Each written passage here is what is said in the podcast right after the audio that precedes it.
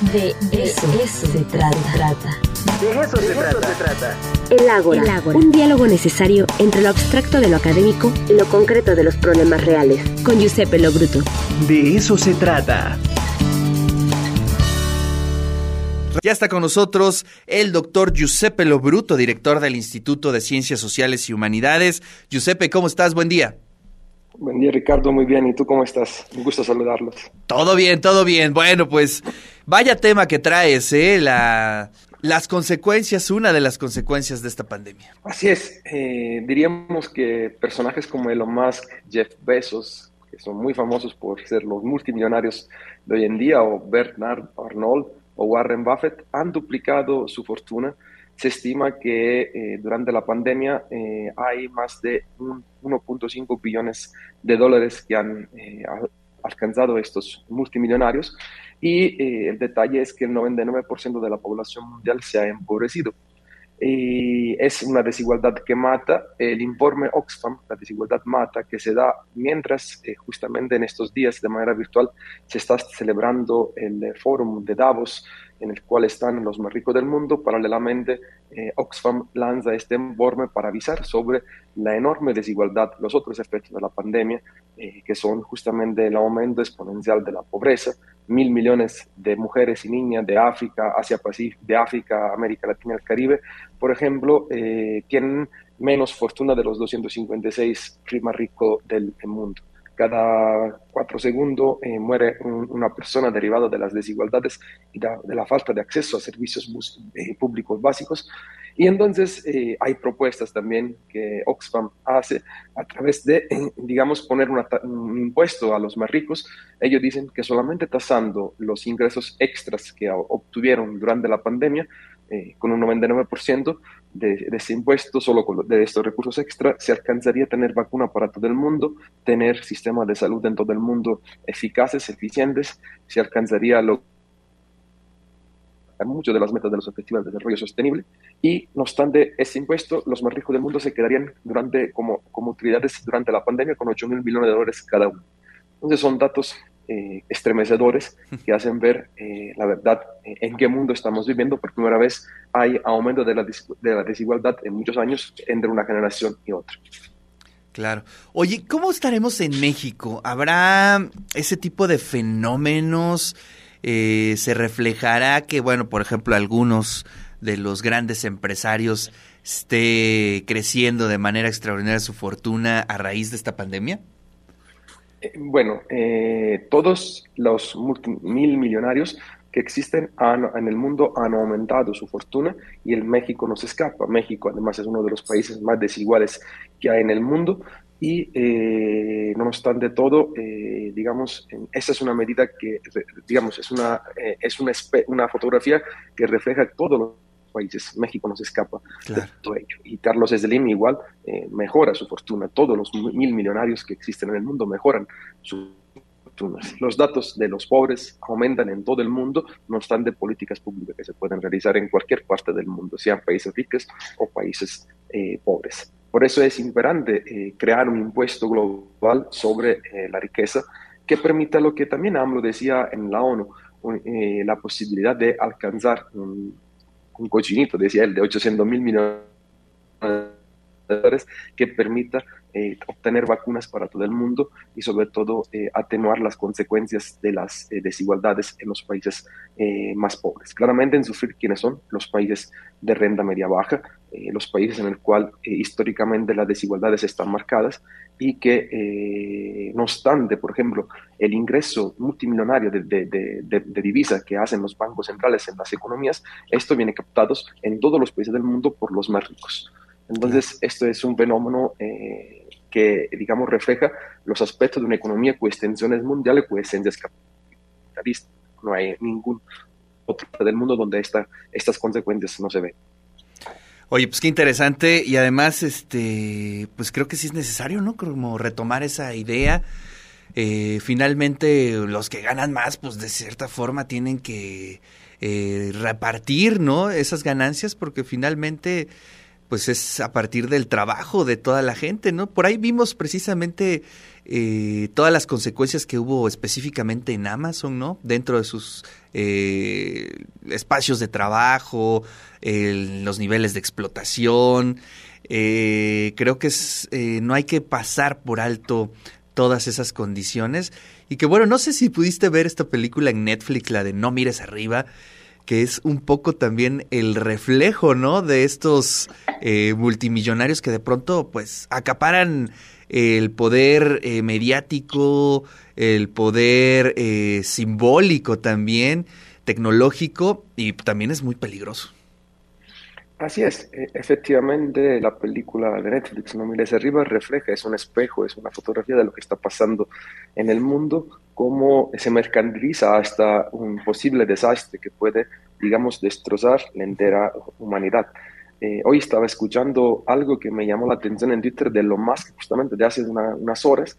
Decía que el 100%, cosas absurdas, creo yo, que el 100% de las especies que viven en la Tierra están en riesgo de extinción, por eso es importante ir a Marte.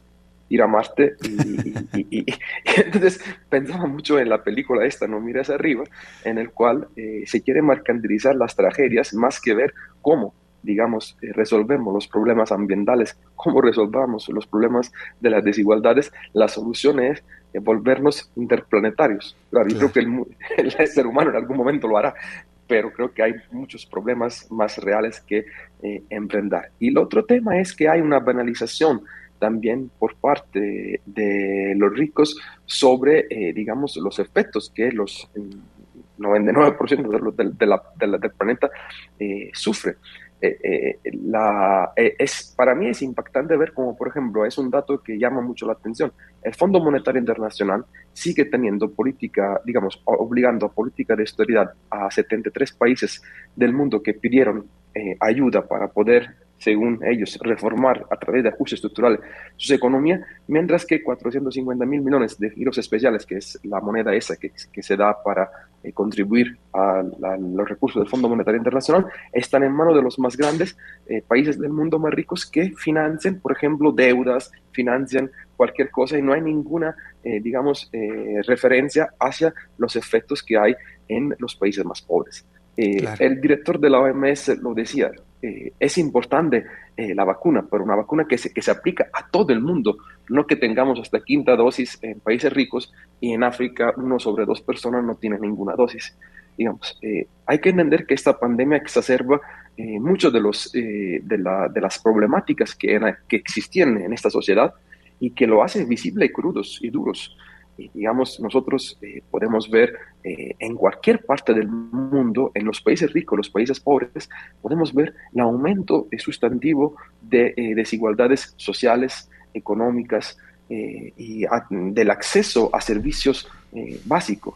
Claro. Eso, digamos, es de verdad, y es como la película No mires, digamos, frente a un, a un desmantelamiento de los sistemas de salud en todo el mundo, frente a una pandemia que avanza, eh, no hay un esfuerzo global en, eh, digamos, mejorar estas situaciones. No sé a qué nivel se debería de llegar. Un poco retomando, digamos, la analogía con la película. Claro.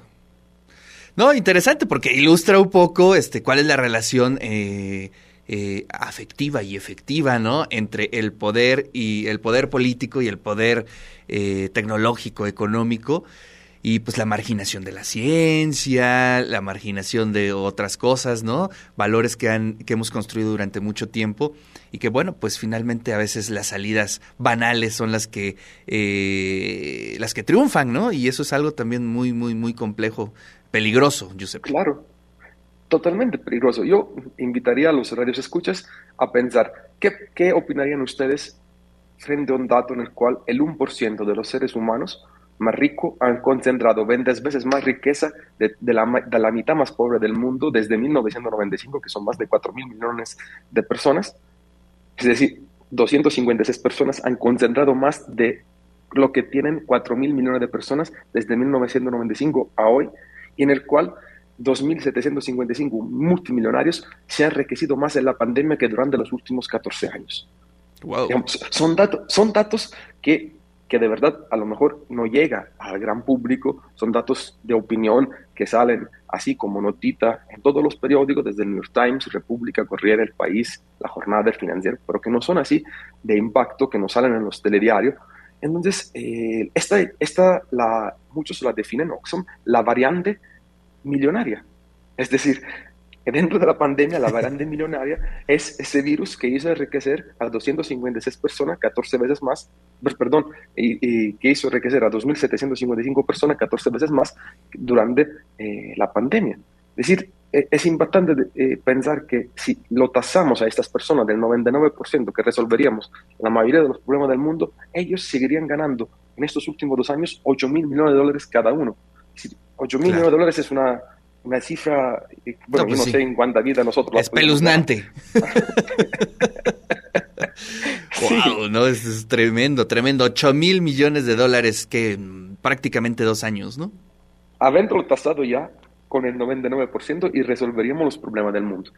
Ahora, ¿de dónde sacan ellos el dinero? Claramente los mercados bursátiles, la manera de especular en esos mercados bursátiles les permite también tener esa capacidad de, eh, digamos, acumular de manera mucho más rápida esa, esa, esas grandes cantidades eh, de dinero. Digamos, lo que, lo que pasa es que también ha habido la, la monopolización de varios sectores de la economía y una restricción de los derechos laborales, como tú decías, por ejemplo, del caso de, los, eh, de Amazon.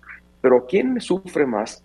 Eh, todos sufren, hombres y mujeres, pero las mujeres niñas eh, son las más afectadas, porque además es un trabajo no remunerado durante que, que se exacerba durante la pandemia, porque las que cuidan son siempre las mujeres.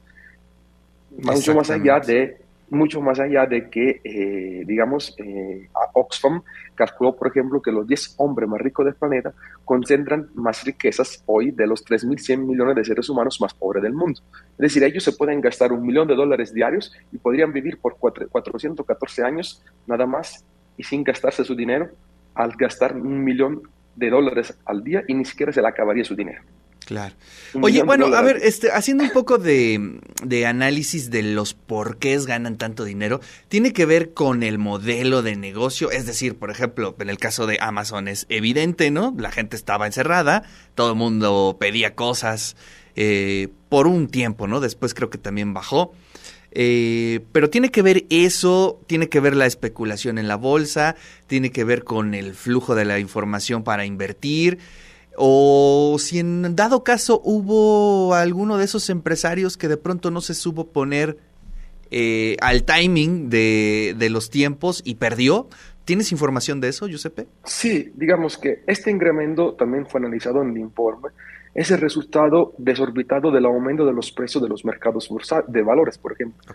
O el apogeo, por ejemplo, de entidades no reguladas. Recordémonos el caso de los Panama Papers, el auge del poder monopolístico y la privatización en todos, digamos, los países del mundo, la erosión, por ejemplo, de normativas jurídicas en torno a la posibilidad de crear estos tipos de empresas, eh, los tipos impositivos a las personas físicas y a las personas morales, que son las empresas, o los, los derechos laborales y salarios que han sido erosionados a partir de esas situaciones.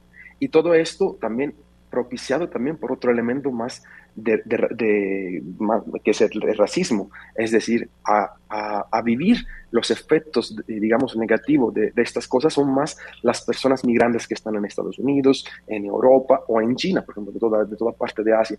Entonces, esto es derivado de un sistema que, digamos, está dentro de, de una pandemia, exacerba estos efectos negativos de ese sistema que siempre han existido, porque si nosotros nos ponemos a, revisar los informes anteriores, las desigualdades son parte de la historia eh, intrínseca de, de, de los Estados-naciones de, los últimos 300 años.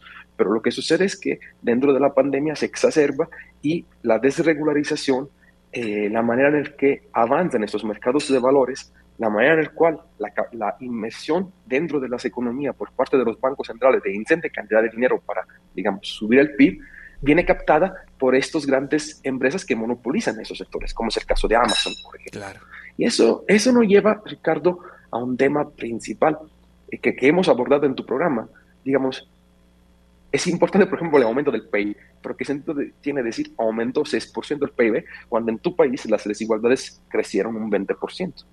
Entonces, es como unos rascacielos en una ciudad, unos rascacielos aumentan, digamos, de niveles y todo el resto del mundo está arrasado, no puede ni siquiera eh, poder acceder a, un, a un piso superior. Y esa es la imagen que hoy tenemos de la economía mundial y de la sociedad en que vivimos. Claro. Uf, pues interesante, interesante lo que nos platicas el día de hoy, Giuseppe. Te quiero agradecer tu tiempo, te mando un fuerte abrazo y pues nos saludamos la siguiente semana. Así es, nos saludamos la siguiente semana, un fuerte abrazo a los redes escuchas y gracias por estar aquí, por darme la posibilidad de estar cada martes con ustedes en De eso se trata. Un pues ahí está, ahí está la voz de Giuseppe Lobruto, director del Instituto de Ciencias Sociales y Humanidades. Eh, estuvimos charlando sobre la desigualdad en la pandemia. Eh, el COVID eh, duplica, bueno, en la temporada, en la pandemia se duplicó la riqueza de los ocho más ricos del mundo, nos dice Giuseppe.